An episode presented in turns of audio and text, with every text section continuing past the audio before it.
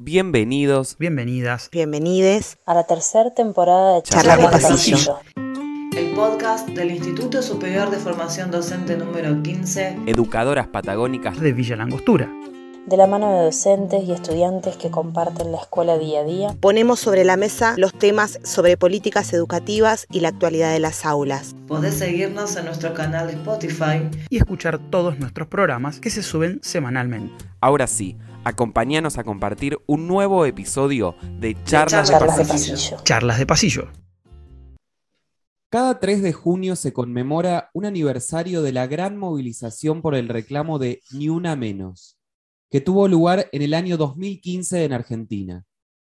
Fue la primera marcha masiva en repudio por el femicidio de Kiara Páez, la joven rosarina de 14 años, víctima de la violencia machista que mostró su mayor crueldad con este hecho. Ni una menos es una voz colectiva, plural y popular que se elevó para decir basta a la violencia machista. Es un grito colectivo contra los femicidios, lesbocidios, transidios y travesticidios que mutilan, invisibilizan y niegan el derecho de vivir una vida libre de violencias. El heteropatriarcado no nos da tregua. Pese a la inmensa movilización que venimos dando, las acciones de los gobiernos y estados demuestran un desinterés por las políticas que reclamamos. Las muertas por abortos clandestinos e inseguros siguen estando a la orden del día, así como los transvesticidios y los femicidios, como parte de este continuum de violencia. crecen las emergencias sociales y sanitarias que vulneran aún más nuestras vidas. Del paren de matarnos a vivas, libres, desendeudadas nos queremos, sumamos cuidadas, porque entendemos que quienes tienen que cuidarnos no lo hacen. El Poder Judicial para este 3J es central. El camino de la justicia es largo, burocrático y trabado cuando se trata de denunciar situaciones de violencias y generar medidas de seguridad.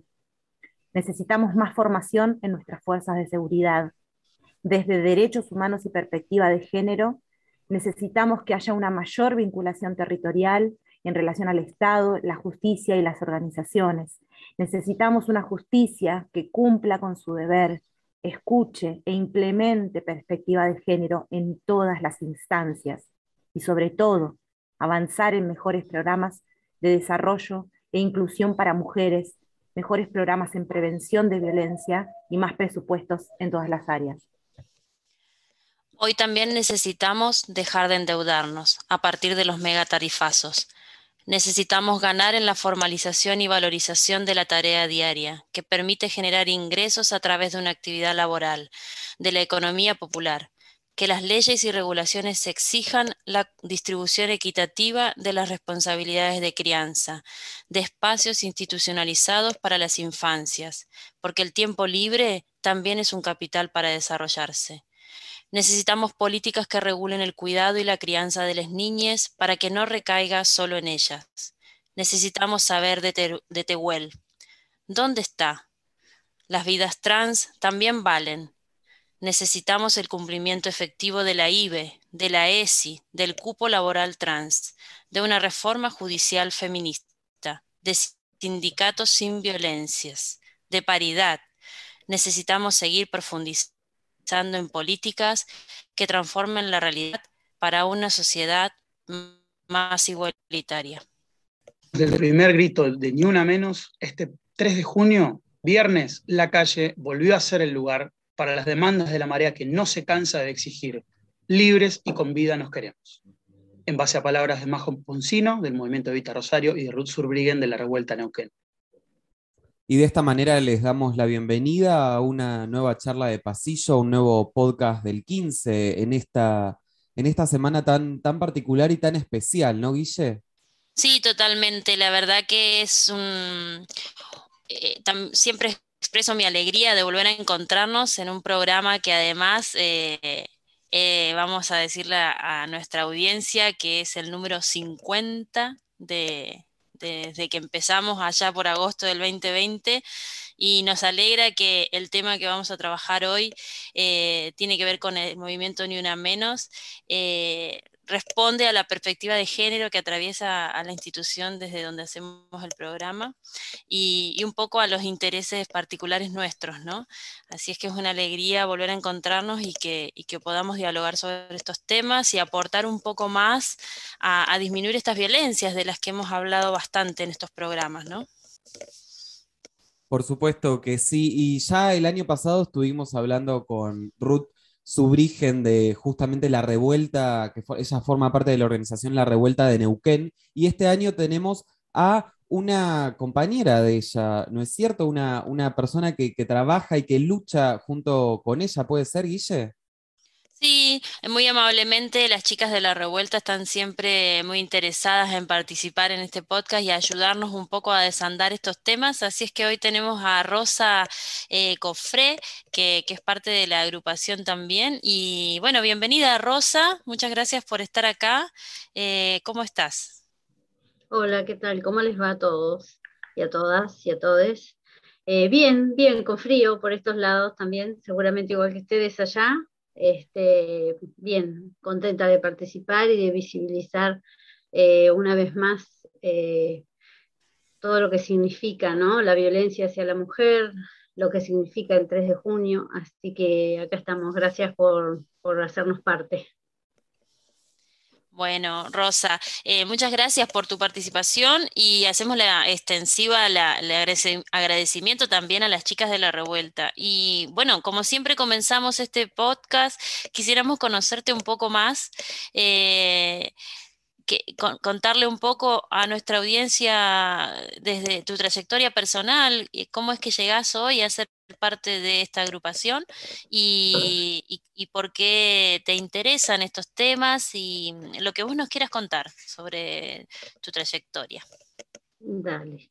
Bueno, yo comencé en el 2007 eh, militando en el barrio, haciendo, siendo parte de un proyecto que significaba el plan Mejor Vivir, eh, que cambiaba la realidad de muchas familias en San Martín de los Andes, y de ahí empecé a andar un camino que fue como ir creciendo, ¿no? Súper interesante, muy lindo ante las injusticias y ante el poco acceso al, a la calidad de vida de algunos vecinos, de muchos vecinos, y fui formando parte de, algunas cuestiones en San Martín de los Andes. Entre ellas estaba eh, ser parte de la agrupación que en su momento se llamaba Juana Zurduy. Eh, nosotros eh, empezamos a tener eh, mucho acceso a, por, trabajar en los barrios a situaciones de violencia o situaciones que implicaban eh, mucha injusticia, entonces empecé a andar ese camino y a formarme un poco más. Eh, en San Martín hacía acompañamiento en situaciones de violencia y logramos hacer una actividad muy linda en San Martín que era sobrepasar lo que tenía que ver con la comisaría, ¿no? Se logra también en San Martín que sea la comisaría de la mujer, que llegue la comisaría de la mujer a la ciudad con las dificultades que eso significa, ¿no? Porque iban pasando cosas en el camino y esto de que lo que siempre hablamos, la formación no llega, no llega, no llega, no llega, entonces lo que hacíamos era saltar directamente al juzgado de Junín, que había que ir a Junín con situaciones de violencia que eran exclusiones de hogar y, nada, ahí empecé a andar ese camino que fue maravilloso. Un camino que me lleva a recorrerlo por la propia experiencia que atravesaba a mi familia, que me atravesó a mí, entonces el hecho de, de tener que estar en un lugar sola, con abogados y me pareció que no estaba bueno, entonces empecé a involucrarme y a hacer acompañamientos en ese, en ese sentido. Eh, hacer las denuncias, a que la mujer no estuviera sola expuesta y a ser juzgada también, entonces eh, a revictimizarla, entonces me, me, comprometí en ese caso a, a, hacer ese tipo de acompañamientos. Después me mudo de ciudad, me vengo a vivir a Plotier, y eh, empiezo en el 2018, la revuelta hace un, una escuela que era para socorristas, acompañar en la decisión de abortar, y yo me anoto en, ese, en esa escuela y quedamos muchísimas, éramos como 134 mujeres queriendo acompañar el socorrismo. Y empecé desde el 2018 a estar en la revuelta con este tipo de, de acompañamiento desde otro lugar, pero también garantizando derecho y que también eh, no solo acompañamos en la decisión a la mujer de no maternar, sino que muchas veces terminamos haciendo acompañamientos indirectamente en situaciones de violencia. Em, eso es como muy importante porque viene primero una cosa y después la otra. Entonces hacemos como un acompañamiento bastante grande, vamos entrelazando redes, redes que a veces están muy vacías, muy huecas, y nosotros vamos como ahí sosteniéndolas y acompañando hasta el último momento a la mujer que decide, después de un aborto, realizar una separación, abortar un matrimonio que ya no da más, abortar situaciones de violencia, abortar todo lo que en tu vida no, no, no da para más. Entonces, esos acompañamientos son así como bastante importantes ahí vamos con, la garantización de derechos. Soy una, soy madre, soy abuela, soy militante de la vida, como te lo decía, y voy haciendo mi camino al lado de la mujer cuando lo necesita. Gracias, Rosa, por ese breve pero claro resumen de tu trayectoria hasta el momento. Lo que hacemos nosotros todos los podcasts, siempre tenemos la participación de estudiantes de el Instituto Superior de Formación Docente número 15 de Villa Langostura, al cual pertenecemos. Y en el día de hoy está Malena Calzorati, que es estudiante del segundo año del profesorado de matemáticas. Y creo que tiene ahí una preguntita para profundizar un poco más en, estos temas para, para vos, Rosa. Malena, ¿estás por ahí? Buenas, ¿cómo va? ¿Cómo están? Bien. Eh, sí, había surgido una duda en matemáticas, estamos en segundo, y iba más en cuestión a lo que son las marchas. La duda puntual fue cuál es el lugar del varón, sea infante o adulto, dentro de las marchas feministas y por qué. Bien, em, nosotros en un primer momento, eh, para nosotros significa, muchas mujeres que nos han acompañado en las marchas han identificado al violento en la marcha. Entonces, para nosotras, el hecho de que el varón esté en la marcha significa mucho, porque nosotros pedimos que nos acompañen, pero que nos acompañen, eh, digamos, el niño no tiene la, culpa de lo que haga el varón adulto, ¿no? Al contrario, el, adolescente o el, niño pequeño eh, es es como la semilla que viene esperanzadoramente a querer cambiar o a, modificar según como lo reciba, ¿no? Porque los patrones son muy fuertes, los del patriarcado. Lamentablemente los vemos atravesados a muchos adolescentes. Eh, entonces, los varones, si nos quieren acompañar, nosotros pedimos que nos acompañen detrás, que nos acompañen. El varón nos puede acompañar eh, en, en, muchos casos eh, en mi caso, por ejemplo, mi compañero me acompaña cubriéndome mi trabajo. Él, eh, está en ese lugar, que si yo no pudiera ir, yo dejo de ir, digamos, directamente, no voy a trabajar. Pero el significado del varón en la marcha tiene ese peso, que lamentablemente es difícil de borrar porque es, eh, es cultural. Entonces es una modificación que va a llevar mucho tiempo, eh, para todas y para todos el, el, hecho de que nosotros podamos sabemos que hay muchos varones que vienen haciendo cambios y varones que lo están intentando, porque hay varones que lo hacen, pero hay varones que lamentablemente los identificamos en la marcha. Las compañeras, las compañeras también los identifican. Entonces es un, es un momento muy fuerte, eh, es violento también encontrártelo ahí. Entonces, lo ideal es eso, que nos acompañen y que lo hagan silenciosamente atrás de nosotras. No sé si contesta tu pregunta. Perfecto, sí, sí, fue uno, de los planteos que hicimos, de decir, bueno, surgen estas cuestiones que por más que no son parte del movimiento en sí, aparecen como emergentes dentro de las marchas y no son cosas que se puedan controlar si se avala, eh, o no si se avala, sino si, si se tiene en cuenta esta participación tan activa. Entonces, nada, está bueno tener una voz eh, bien de adentro como que, te pueda decir esto para visibilizar también. A mí me parece interesante remarcar esto de cómo surge el movimiento Nuna Menos, ¿no? Que lo decíamos al inicio con esa pequeña lectura, ¿no? Es un movimiento de mujeres cansadas que, que querían decir basta a la violencia machista, ¿no? Y generalmente estas marchas tienen muchas críticas de la sociedad en general y está bueno poder hacer un análisis en ese sentido. Eh, ¿Cuál es el rol del, hombre, de los varones en, estas marchas para, para poder pensar que, también tenemos que, mm,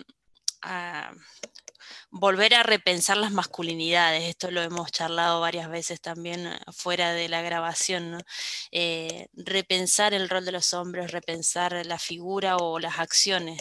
Y en este sentido, pensando en cambios que, vienen lentos, pero, pero creo que, fuertes cambios, quería consultarte, Rosa, eh, cuáles han sido los cambios desde, desde Neuquén que ustedes han visto en estas marchas y en esta movilización desde los inicios, ¿no? desde el 2015 a hoy, hasta el día de hoy? Se han visto mm, cambios importantes. Igual siempre mm, te queda el sabor amargo de decir, por ejemplo, se exigía el, lugar eh, para que la mujer pudiera, las casas refugio, y mm, para que pudiera ser este, la mujer pudiera salir del lugar donde estaba siendo violentada, que lamentablemente es una práctica que no está bien, digamos, ¿no? El que tiene que salir es él y a quien se lo tiene que cuidar a él, no, no es ella la que tiene que estar con la policía en la puerta de la casa. Esos lugares, si bien se han creado y han sido, han sido esperanzadores, siempre terminan siendo lugares vacíos, donde eh, no hay una contención, un seguimiento, si lo hay es muy poco y la mujer sigue siendo vulnerada en esos sentidos, ¿no? Este, lo, que tuvo de, importante es el, efecto social de la convocatoria, de salir todos, de que no, de que, de que no quedara, que sigue siendo masivo, ¿no es cierto? De que sigue siendo como eh, los jóvenes, las jóvenes salen a la calle y no tienen, eh, no tienen reparo en decir no quiero que nos violenten, digamos. ¿no? me, tocó participar, por ejemplo, acá en la EP 19 hubo una situación así de, de, acoso y fueron los jóvenes los que dijeron esto nos está pasando y nos plantamos y nos quedamos. Nos quedamos solas porque estaban solos adentro, no había, no había adulto que dijera eh, te estamos cuidando, nosotros sabemos lo que vamos a hacer y tomamos estas medidas. Quedaron solos y quedaron, entonces, como que falta, sigue faltando mucho y este vacío sigue siendo em, como, hay gente que le saca el cuerpo, gente, me, me refiero en este caso, la institución le sacó el cuerpo a la situación de violencia, a la situación de acoso. Y lamentablemente la sociedad sigue viendo como que vos sos la culpable de lo que se genera, digamos, ¿no? Em, se trata de hacer, pero no se, no se llega mucho más a, los efectos em, de, de, generar políticas de cambio, de generar cambios reales, ¿no?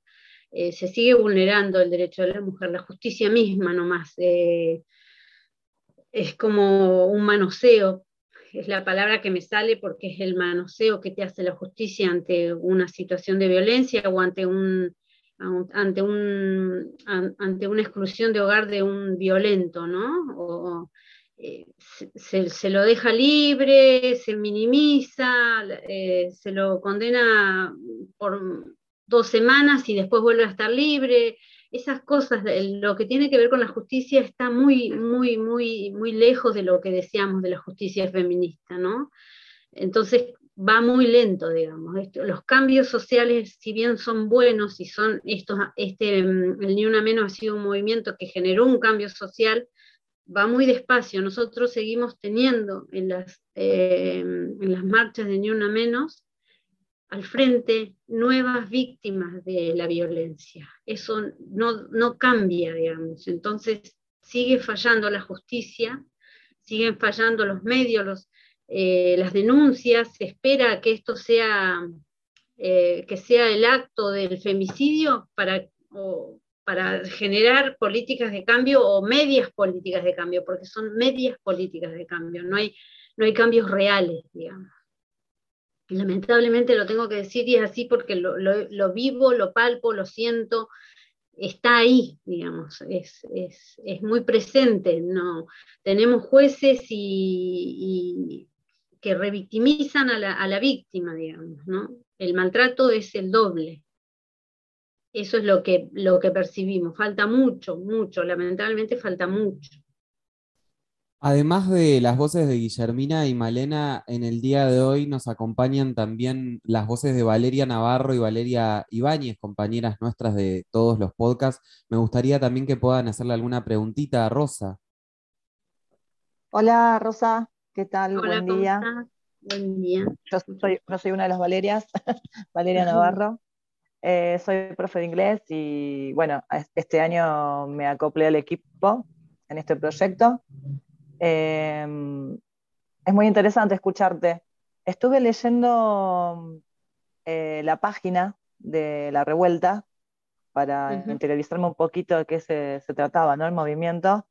Eh, la verdad que muy, muy interesante, está genial todo, todo lo que proponen.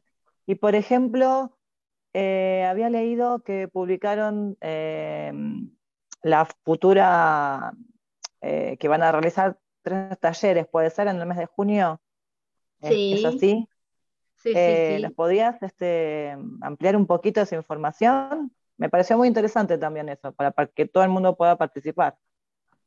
Bien, esos talleres van a, no sé si hablas los de comunicación, lo de formación de comunicación o de la escuela. Ah, bien. Porque tenemos hoy la inauguración de la escuela eh, de la mm, eh, Graciela Alonso fue nuestra compañera profesora de la UNCO y hoy inauguramos, hoy tenemos una inauguración eh, sobre la escuela Graciela Alonso en la UNCO, que va a ser muy emotivo, vamos a estar ahí Em, participando de eso. Y después tenemos también estos talleres que tienen que ver con comunicación, que es para modificar el, es para modificar, para encontrar la guía de cómo tratar los temas sobre eh, lo que tiene que ver con el género, ¿no?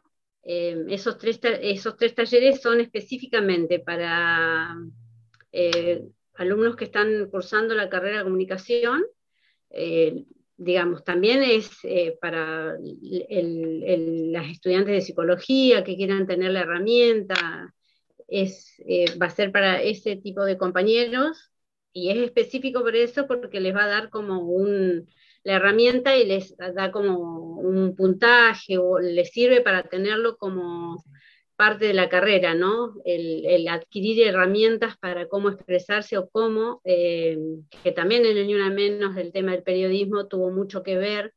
Eh, las periodistas feministas fueron las que llevaron adelante eh, también y criticaron el modo en que se, en que se tomaba la, la exposición hacia los casos de femicidio. entonces, bueno, la revuelta lo que va a hacer es proveer esa herramienta siempre está la revuelta haciendo como muchos talleres y dando herramientas para, para mm, poder eh, expresarnos bien, ¿no? Digamos, en el, en el, lenguaje que tiene que ser. De hecho, ahora mm, también vamos a salir, esto te lo cuento, estamos nosotras para adentro armando, eh, para salir a los barrios o salir a, a mm, formar eh, organizaciones eh, barriales, organizaciones que tienen que ver con la política, pero que tienen su militancia feminista. Estamos proponiéndoles hacer talleres para tener la herramienta y poder eh, resolverlo y tener ahí ellas mismas ir y preguntar, ir y ver dónde tienen que tocar la puerta, cómo hacer, cómo se acompaña, cómo...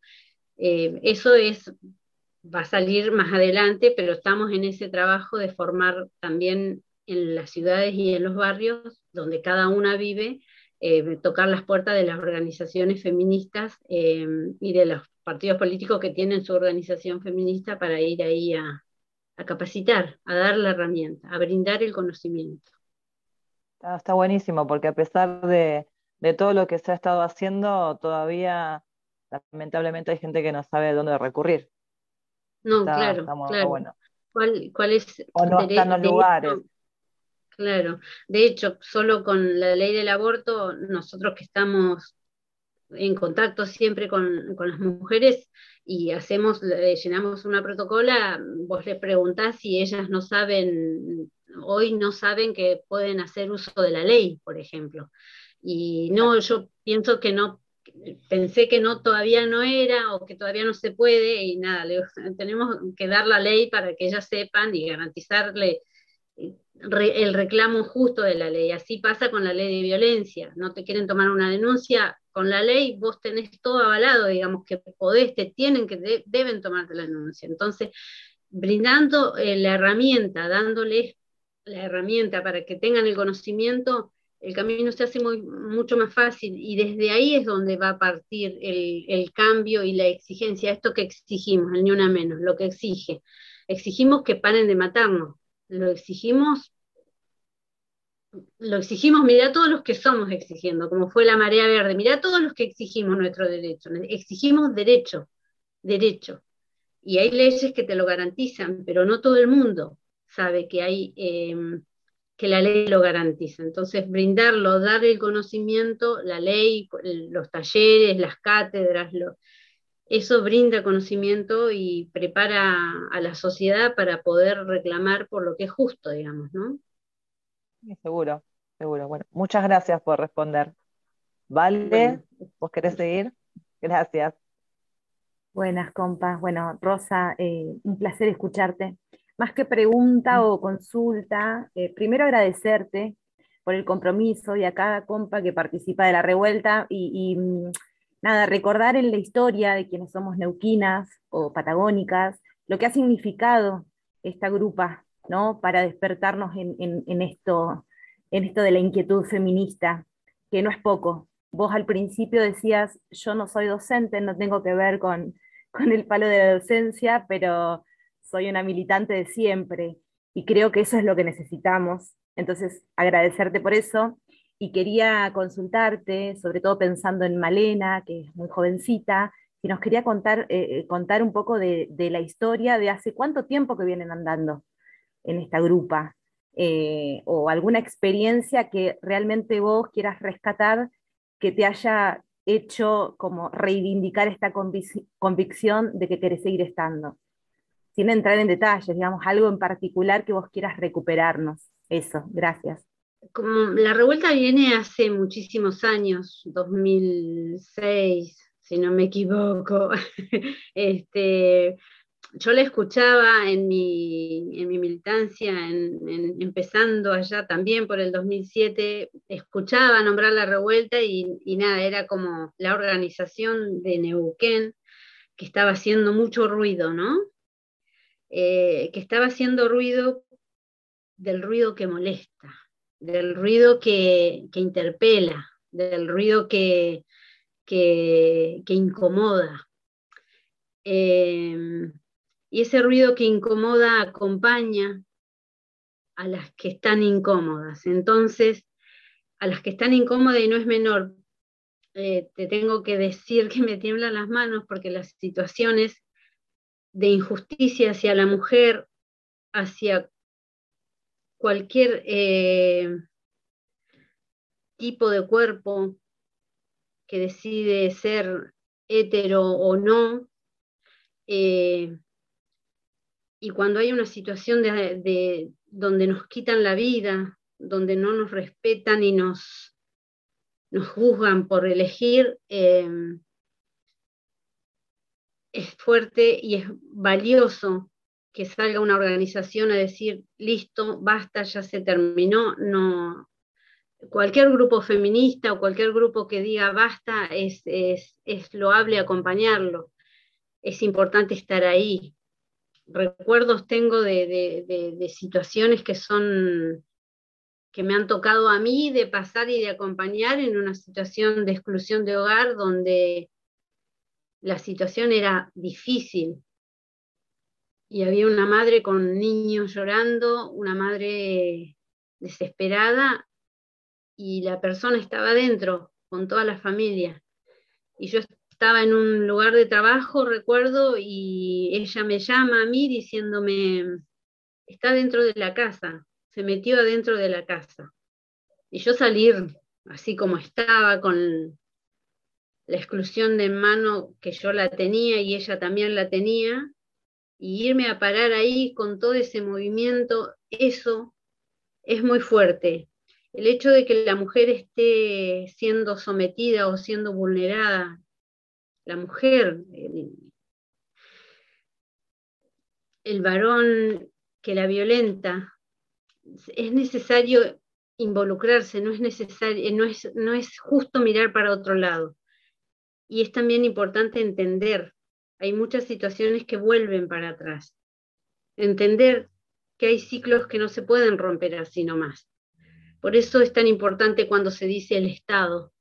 El Estado tiene que hacerse cargo, porque nosotros podemos acompañar, pero hay muchos momentos de la situación en que la mujer necesita otro tipo de asistencia, que no la puedo dar yo, que no la puede dar una compañera, porque no tenemos las herramientas, porque podemos tener la contención amorosa, podemos tener hasta las palabras mágicas de decirle, esto se tiene que terminar, pero ella no lo puede, no lo va a escuchar porque está viviendo un ciclo de violencias que no lo puede romper. Pero lo maravilloso de todo es que vos después te la cruzás en la calle, después de que pasó un mes, dos meses, tres meses, y te la cruzás en la calle con una sonrisa en la cara y te va a abrazar y te dice gracias. Y llorás junto a ella porque ella pudo romper con el ciclo de la violencia. Pero para romper con ese ciclo de la violencia, el Estado tiene que estar presente. Por eso el Estado es quien debe garantizar derecho y es en las situaciones en las que la mujer más lo necesita. Porque después nosotras nos, nosotras nos merecemos ese abrazo de reencuentro y de poder verla cómo pudo salir o cómo, cómo logró sobrevivir, porque en este caso muchas veces la mujer sobrevive a una situación donde se le puede quitar la vida. Entonces es como maravilloso que existan distintas organizaciones sociales en, feministas donde las mujeres estén participando. Y nosotros quisiéramos que las jóvenes se involucraran y estuvieran. Hay muchas jóvenes involucradas y están. Eh, pero sería maravilloso tener un semillero así potente, que esté siempre presente. Eso sería un poquito. Gracias, Rosa. Gracias. Gracias, Rosa, por, por estas, estas palabras tan emotivas, ¿no? Guille, me gustaría por ahí que, le hagas una pregunta a Rosa como para, empezar a armar un, un, cierre de este podcast, ¿no? Sí, Igual que Vale, me quedo pensando en varias cosas más que una pregunta y le escuchaba a Vale y se me, no sé, se ponía la piel, eh, a Rosa digo, se me ponía la piel de gallina en cierto modo porque ella dice, me transpiran las manos, creo que recuerda cada momento, ¿no? Esas experiencias te van marcando en la vida y y pienso en Rosa y pienso en todas las chicas de la revuelta y pienso en muchas mujeres que acompañan hoy, hoy en día esas situaciones y qué fortaleza, ¿no? Que, que hay que tener para eso. Y, y también se me cruza un poco este rol que tenemos nosotros como docentes y pensaba en Rosa también que claramente dijo que no es docente, pero es una militante de la vida y desde esa experiencia también se enseña, ¿no? Porque uno es docente porque estudia, pero también eh, puede ser enseñante porque eh, tiene experiencia y tiene ganas de transmitir y de acompañar. Entonces, en ese sentido, digo, son, son compañeras que enseñan, ¿no? Y que, que nos ayudan, nos dan, no, nos dan desde su experiencia eh, aprendizajes que, para estudiantes en formación como Malena y otros que nos están escuchando creo que, es muy valioso. Em, y en este sentido pienso ¿no? En, las posibilidades que hay en la escuela. Eh, o que la escuela o la educación eh, tiene, ¿no? En, términos de poder eh, acompañar también esos procesos. Charlábamos con Ruth el año pasado sobre las violencias en las instituciones, ¿no? Y hablábamos también del rol de la escuela en, en, poder visibilizar estas violencias, ¿no? Que también las escuelas están atravesadas por distintas formas de violencia, que a veces, vos misma lo mencionabas en una escuela particular, se dan situaciones de, acoso de, entre estudiantes o de docentes hacia estudiantes. Entonces, eh, la clave está en poder visibilizar. Y en este sentido, quería charlar con Rosa y, que nos comentes cuáles son los vínculos que ustedes tienen eh, con las escuelas eh, en general. Ya mencionaste algo de acompañar, ¿no? Pero cómo trabajan con las escuelas de, la ciudad de Neuquén y del resto de la provincia. Estamos hablando desde Villa Langostura, cómo trabajan también hacia el interior, desde la, revuelta.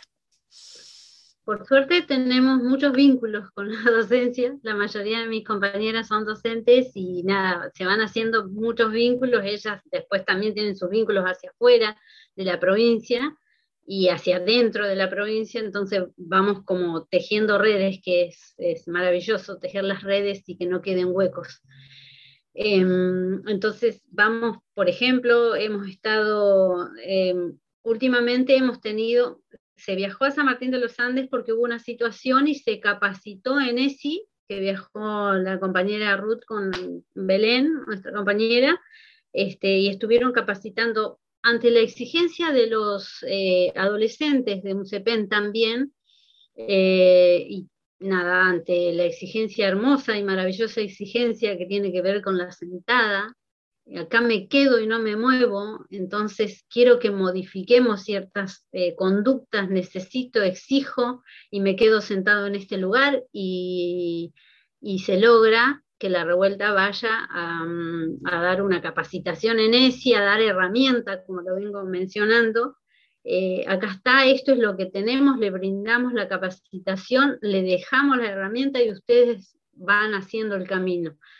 Em, se ha hecho en, Plotier también, hemos estado em, acercándonos, en Neuquén también hemos ido, ahora últimamente hemos recibido así como el boom de decir, nos invitan para una charla sobre ESI en tal escuela, nos invitan para una charla sobre ESI en un CEPEN y nosotras, nada, nos preparamos como para ir, viste, a, nada, encontrarse con los jóvenes, encontrarse con, con los jóvenes es maravilloso. Y es más maravilloso encontrarse con el adulto que está a cargo, digamos, ¿no? Entonces, porque te, dejas, te deja la sensación de que vos dejaste la herramienta, te se la diste, y de ahí en más depende de la institución o de los que estén enfrente de cada salón para implementar esta herramienta, ¿no? Eh, los vínculos son buenos y vamos generándolos y estamos haciendo muchos vínculos y por suerte estamos toda la semana recibiendo invitación para ir a, una escuela, ya sea primaria, ya sea una escuela especial, que nosotros la tenemos acá también, esa charla ahí armándola, porque también tenés que armar, porque tenés ahí distintas capacidades. Entonces, eh, está bueno distintos jóvenes que, y tenés que armar algo para que encaje bien, ¿no? Entonces, poner cabeza, pensarlo, es maravilloso. Así que sí, estamos generando vínculos y estamos yendo, eh, incluso desde, también se va, eh, las compañeras estuvieron en, en Córdoba ahora y estuvieron en tres localidades así como muy cerquitas, pudieron ir y hacer en, Córdoba también bajar, bajar la herramienta y los libros que, que han sacado la revuelta que tienen que ver con la ESI, con, con, el aborto y historias, anécdotas eh, interesantes.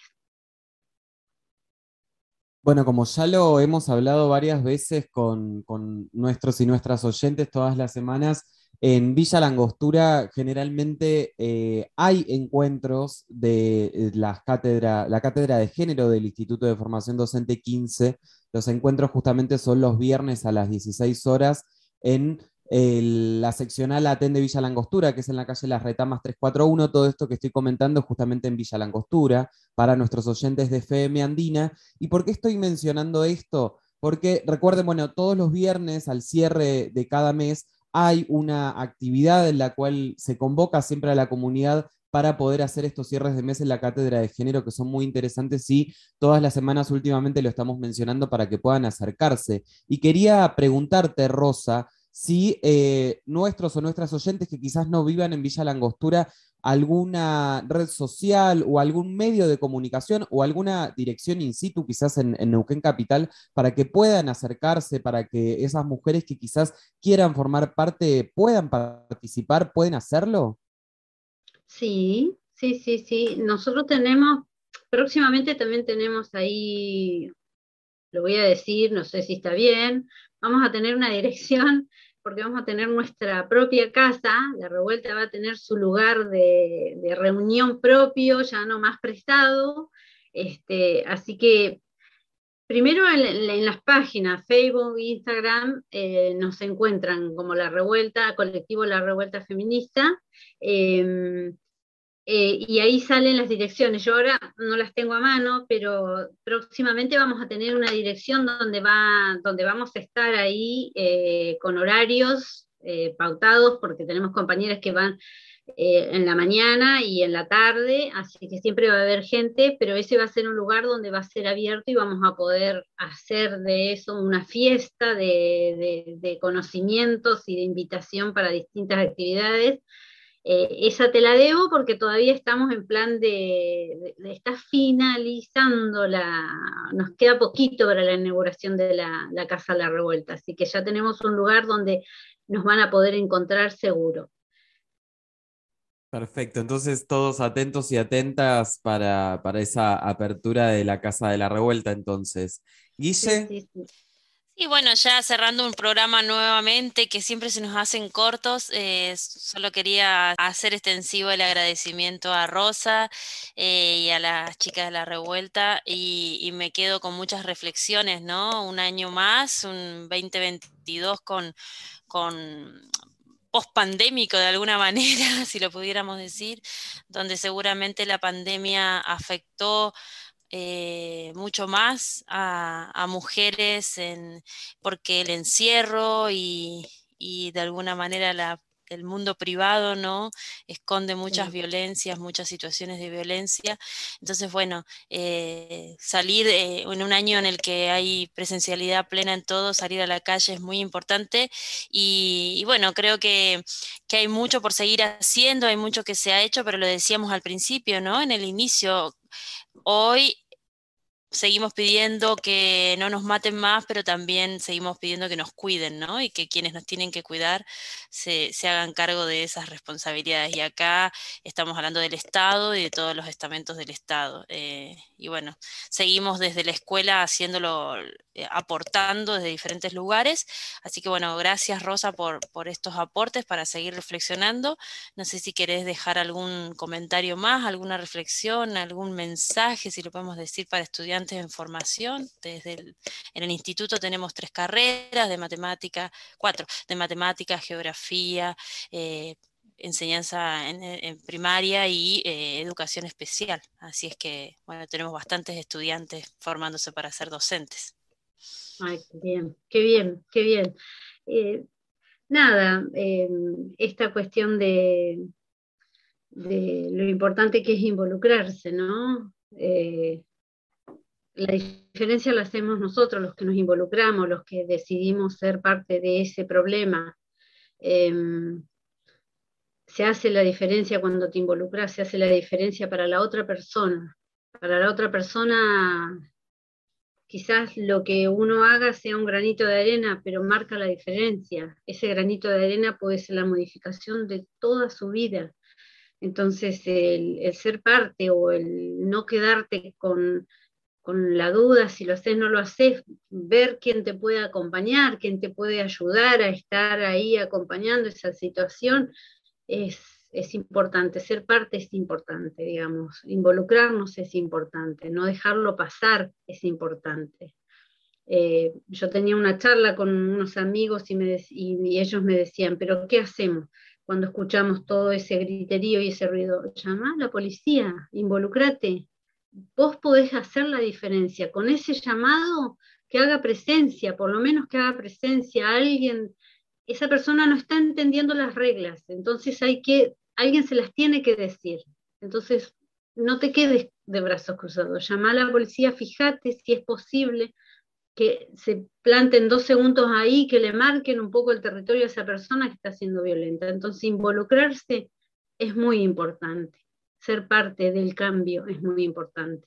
El cambio que tiene que ver quizás con el cambio de la historia de muchas historias que están siendo extremas, que están siendo eh, vulneradas, que están siendo avasalladas.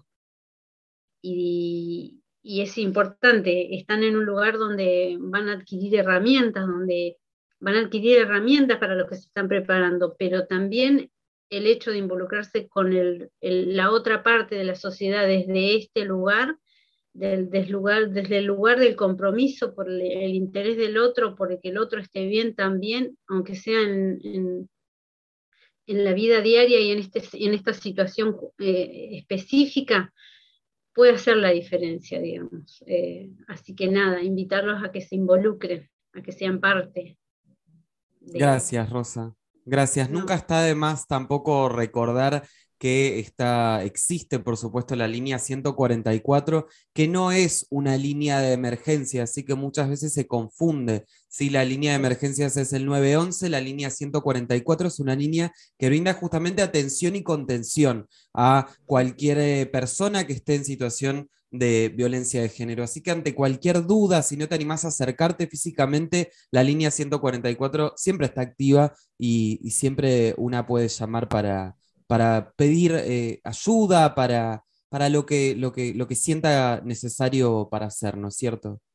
Sí, sí, sí, es verdad, es verdad, se me pasó. Bueno, y mm, eh, por supuesto agradecerte nuevamente, Rosa, eh, por haberte tomado este ratito y acompañarnos en, en esta charla de pasillo. Gracias a ustedes por visibilizar todo este tipo de, de situaciones que nos atraviesan como sociedad, digamos, que no dejan, que no dejan de estar presentes, lamentablemente. Y bueno, antes de dejar a, nuestra compañera Valeria Ibáñez con, con estos, estos relatos que tanto nos gusta escuchar todos los programas, quería, por supuesto, agradecerles a todo nuestro equipo, Vale Navarro, Ariel Benítez, bueno, como ya mencionamos hoy, eh, Malena Calzolari, Em, y a nuestra compañera Victoria Palma, que bueno, está un poco enfermita, pero que por supuesto estuvo formando parte del equipo esta nueva semana. Gracias, Guille, por acompañarnos, por estar acá una nueva semana. Gracias, Euge. Y bueno, vamos a arrancar otra etapa de este podcast que tiene que ver con el programa 51. No, dejo, no hay que dejar de decirlo que eh, el podcast empezó muy despacito, pero esto, son 50 programas y, bueno, vamos a seguir haciendo muchos más durante este año. Eh, así que bueno, una alegría eh, poder sostener este espacio que, como lo dijo ahí Rosa, es un espacio de visibilización, de tratamiento de temas controvertidos que que a veces a la sociedad le cuesta hablarlo y venimos trabajando sobre, sobre muchos de esos temas. Eh, así es que es una alegría que, la sociedad en Villa Langostura nos escuche, todas las que, que nos critiquen, que nos aporten. Bueno, hay, hay muchas miradas que, han surgido. Agradecer también a quien, a quien transmite en la radio este programa. Eh, vale mencionarlo, ¿no, Euge? A, Gonzalo en la radio andina y, a Aten, a, nuestra, nuestro gremio que, no, que nos ayudan a sostener también esa, esa transmisión, ¿no? porque porque nosotros lo, publicamos en las redes, en Spotify y en, las redes sociales también, donde siempre nos pueden buscar, pero, pero hay otras eh, instituciones y otros organismos que nos están ayudando para que, para que la población de Villarangostura nos pueda escuchar eh, una vez a la semana. Así que bueno, nos encontramos la semana que viene. Muchas gracias por, este programa. Bien, antes de leer, quería hacerme eco de las palabras de Rosa, que dice, eh, algo muy sabio que creo que no tenemos que perder el foco, involucrarnos, ser parte, algo que repetimos en el instituto, ocupar los espacios. Si no los ocupamos, este, nosotros eh, los ocupan otras personas o no se ocupan. Entonces es muy importante recordarlo. Se cumple un año de la muerte de Guadalupe Cural, asesinada a puñaladas el 23 de febrero del 2021. El femicida la persiguió por la calle y la mató en pleno centro de Villa Langostura. Tenía una restricción de acercamiento y había sido denunciado por Guadalupe en varias oportunidades.